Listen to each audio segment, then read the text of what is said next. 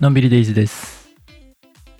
最近ね、暑なったかと思ったらね、急にまた寒さ戻ってきてね、えーちょっと、あの、体調をね、えー崩しがちなんですが、皆さんどうですかね？Twitter のコミュニティという機能は、あご存知でしょうか？2月の終わりぐらいに、えー追加された。いや、もっと前からあったのかもしれないですけれども、一般に利用可能になったのが2月の末から3月の初めぐらいにかけてね、えー一般のユーザーも使えるようになって始めた新しい Twitter の機能なんですが、早速ね、えーコミュニティ機能を使って、え Twitter コミュニティ作りまして、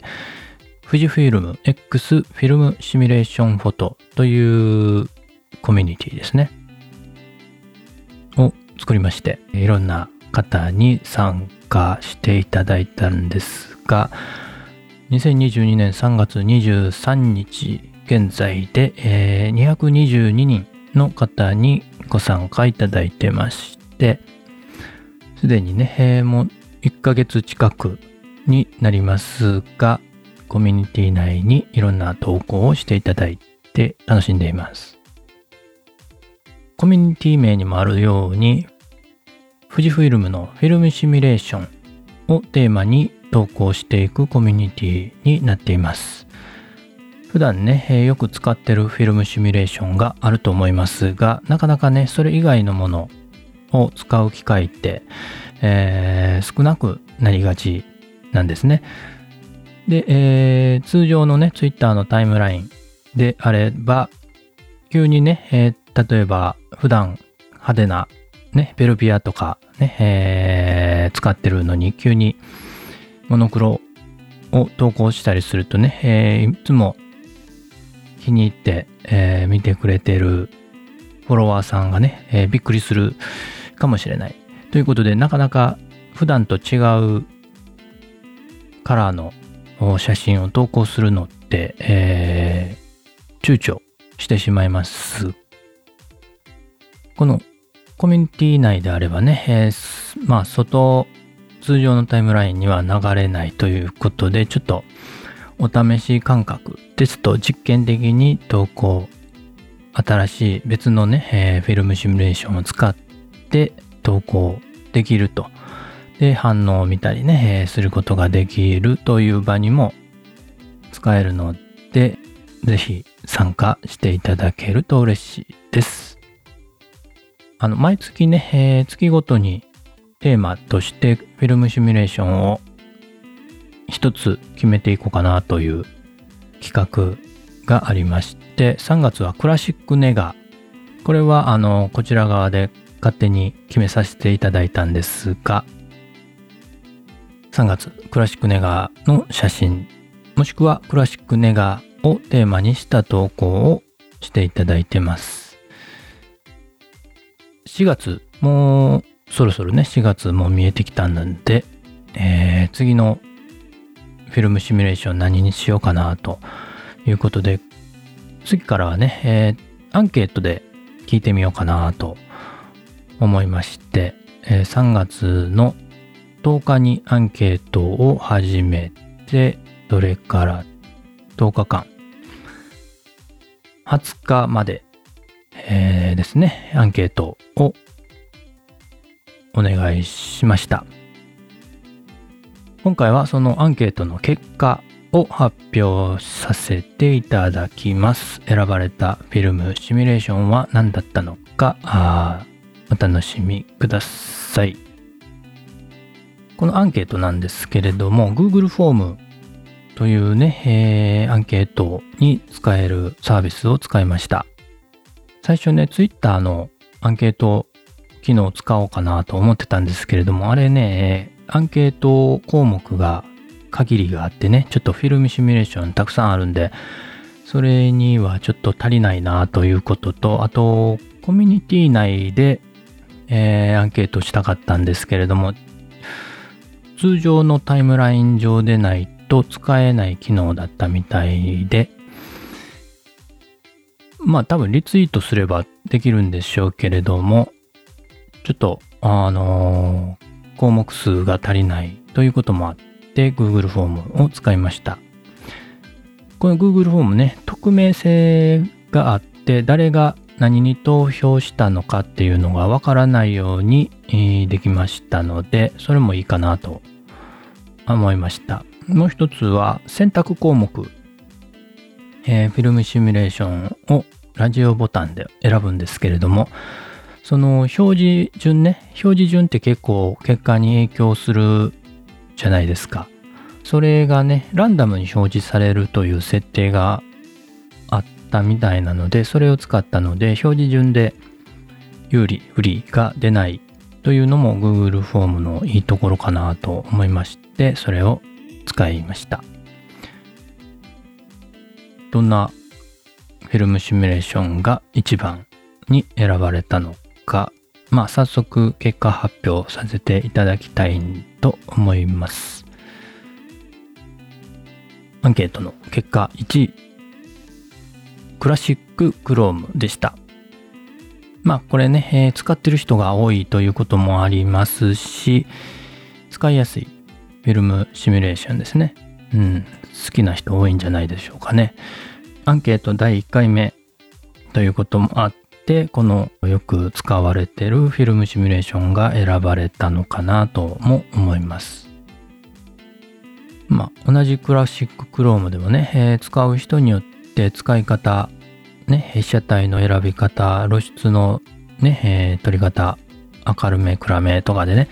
だいぶクラシッククローム、同じクラシッククロームでも印象は変わってきます。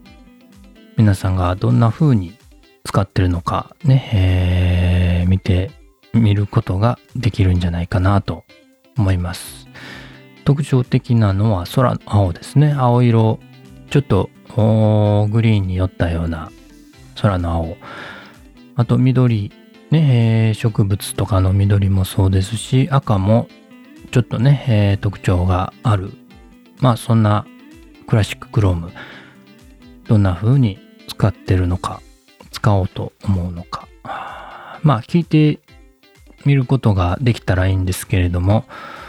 ポッドキャストにね、もし興味がある人がいれば、ね、えー、メッセージいただけると嬉しいです。7月の1ヶ月間、えー、クラシッククロームの写真、えー、たくさん見ることができると思います。どんな違いが見えるのか、新たな発見があるかもしれません。とても楽しみです。はい。ということで4月のフィルムシミュレーションはクラシッククロームに決まりました。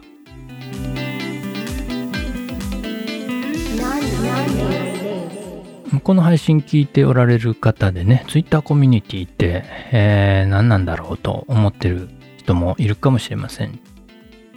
2月の終わりぐらいにね、えー、Twitter コミュニティという機能がね、えー、新しく追加されました。もうね、参加された人もいるかもしれません。えー、まだ、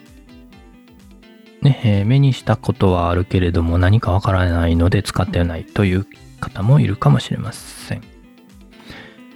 Twitter コミュニティで何なのだろうか。まあちょっとそれについてもお話ししてみたいと思います。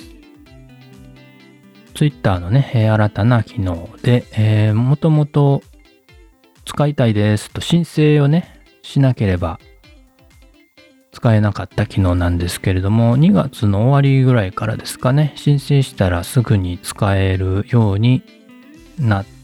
たのと、申請しないアカウントでも使えるようになってるものがありましたので、まあ、一般開放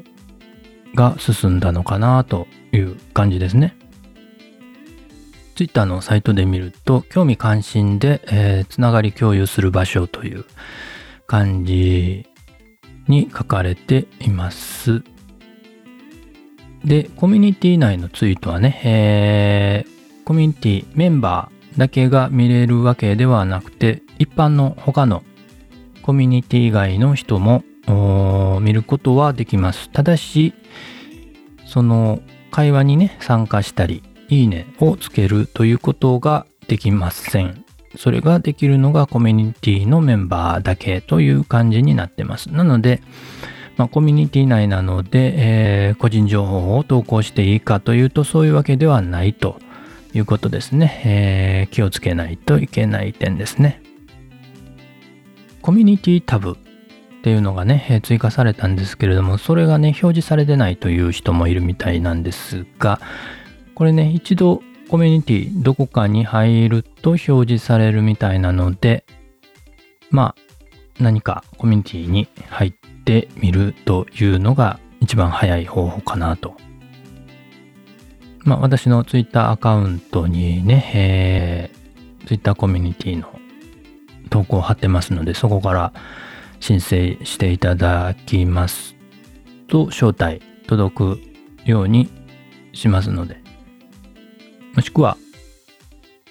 Twitter の方に DM をいただくといいかなと思います。で、えー、一度参加すると、Twitter の下のタブのところにコミュニティタブが表示されるようになりますので、その後はね、そこをタップしていただければコミュニティ内の投稿を見ることができます。どんなメリットがあるのか。ニッチでマニアックな投稿をね、えー、通常のタイムラインに投稿するにはちょっと、マニアックすぎて投稿躊躇するなという投稿でもね、えー、みんな共感できるコミュニティ内であれば投稿しやすいかなと。あまりマニアックすぎる投稿をね、通常タイムラインですると、その今までフォローしていた人たちが離れていってしまうということはね、結構ありますので、そういうことを防ぐためにも、ニッチなネタ、情報の投稿はコミュニティ内で投稿するというね、ことができるといいかなと。あとはね、いいねの共感度興味関心がね、同じ人たちのコミュニティ内での投稿に対するいいねなので、えー、いいねの共感度が、まあちょっと違うのかなと。反応に現実味が少しはあるのかなというのはあります。まあ通常のタイムラインのいいねがね、えー、軽いという意味ではないんですけれども、まあ多少ね、えー、そういうことはあるかなともう一つ多面性ね、複数のアカウントを使って投稿を使い分けてるという人もいるかと思います。あるいは、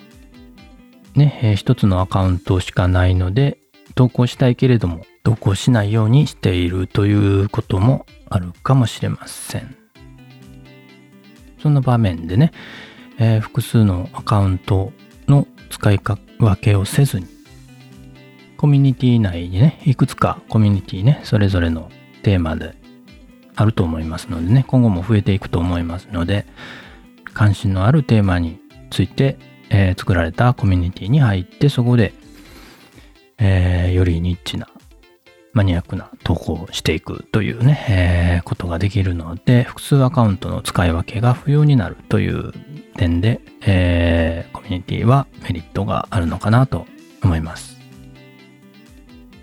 まあ今はね、あまりまだ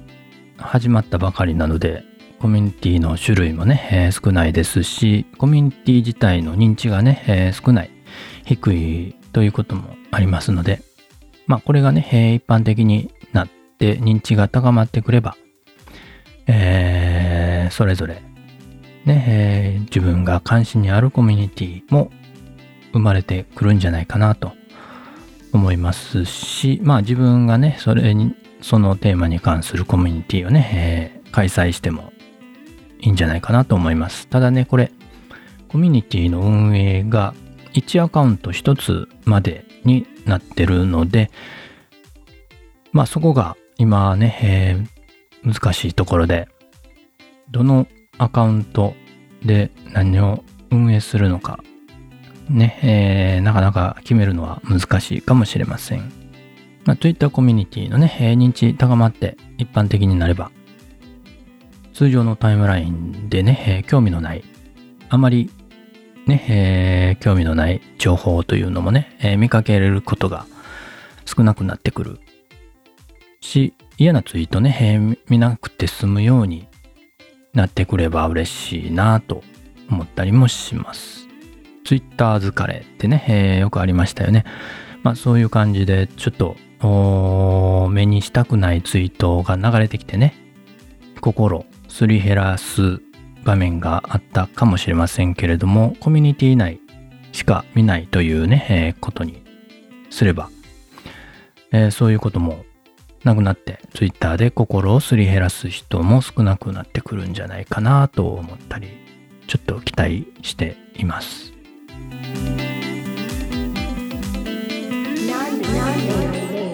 ということで、ランキングね、1位は発表しましたけれども、それ以下、1位から5位までのフィルムシミュレーションと票数を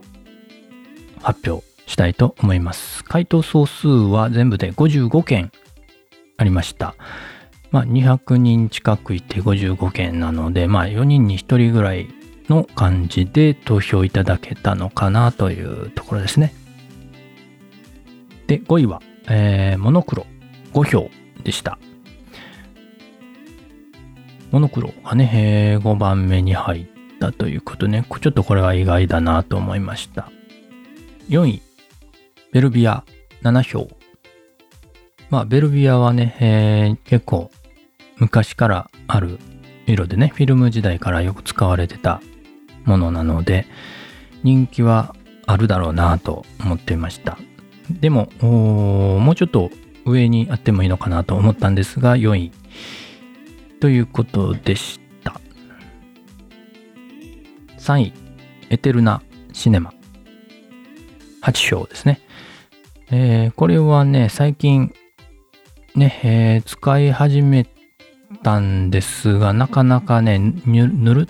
ぬるっとした感じといったらなんか変ですけれども、なかなか味のある、味わいのある感じに取れて、うん、使えば使うほど好きになってくるようなフィルムシミュレーションかなと思います。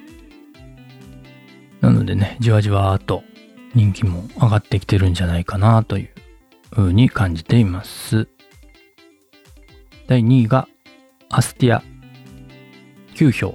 まあ1票差なんですけれども、これはまあ4月ということでね、えー桜とかね、そういう華やかな場面をイメージして、えー上位に上がってきたのかなと思います。あと、ポートレート。ね、人撮る人にとってはね、アスティアというのは結構ね、えー人気がありそうなので、そういう感じで、えー第2位になったのかなと思います。ここまでね、えー5票、7票、8票、9票というね、えーそんなに差がなかったんですけれども、1位のクラシッククロームだけ飛び抜けて、えー票が入りました。これが17票。ね、えーだいぶ票集まりましたね。途中まではクラシッククロームとアスティアがね、だいたいね、同じぐらいで競ってたんですよ。で、締め切り間際になって、ドーッと票が入って、クラシッククロームが抜け出したという感じでしたね。意外だったのは最初に言った通りモノクロ。ね、5位に入ったモノクロ。これね、モノクロが入るんであればアクロスの方が上に来るんじゃないかなと思ったりもしてたんですけれども、意外にアクロスよりも上にモノクロが来てました。モノクロもね、えー見てみたい気がするんでね、また5月、6月、7月、ね、えーいつが合いますかね、モノクロ。ね、アクロスとかモノクロは何月が似合うんでしょうかね。やっぱ秋、秋とか冬ですかね。逆に夏、真夏のモノクロもいいのかもしれません。コントラストの強いモノクロね、アクロスいいかもしれないですね。という感じで、えーまたね、えー来月もクラシッククロームで、え1ヶ月間写真を投稿していただけると嬉しいです。3月もね、まだもう少し残ってますのでね、えー、週末、もう一回週末ありますので、まあそこでクラシッククロームで狙う被写体をね、えー、考えたり、設定をね、えー、考えたりしてみるのも楽しいかなと思います。で、クラシックネガもね、まだ引き続き投稿していただきたいと思います。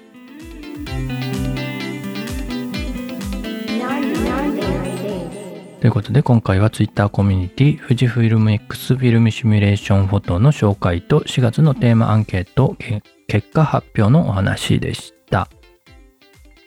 今回の配信が役に立ったという方、今後も聞いてみたいという方はフォローしていただけると嬉しいです。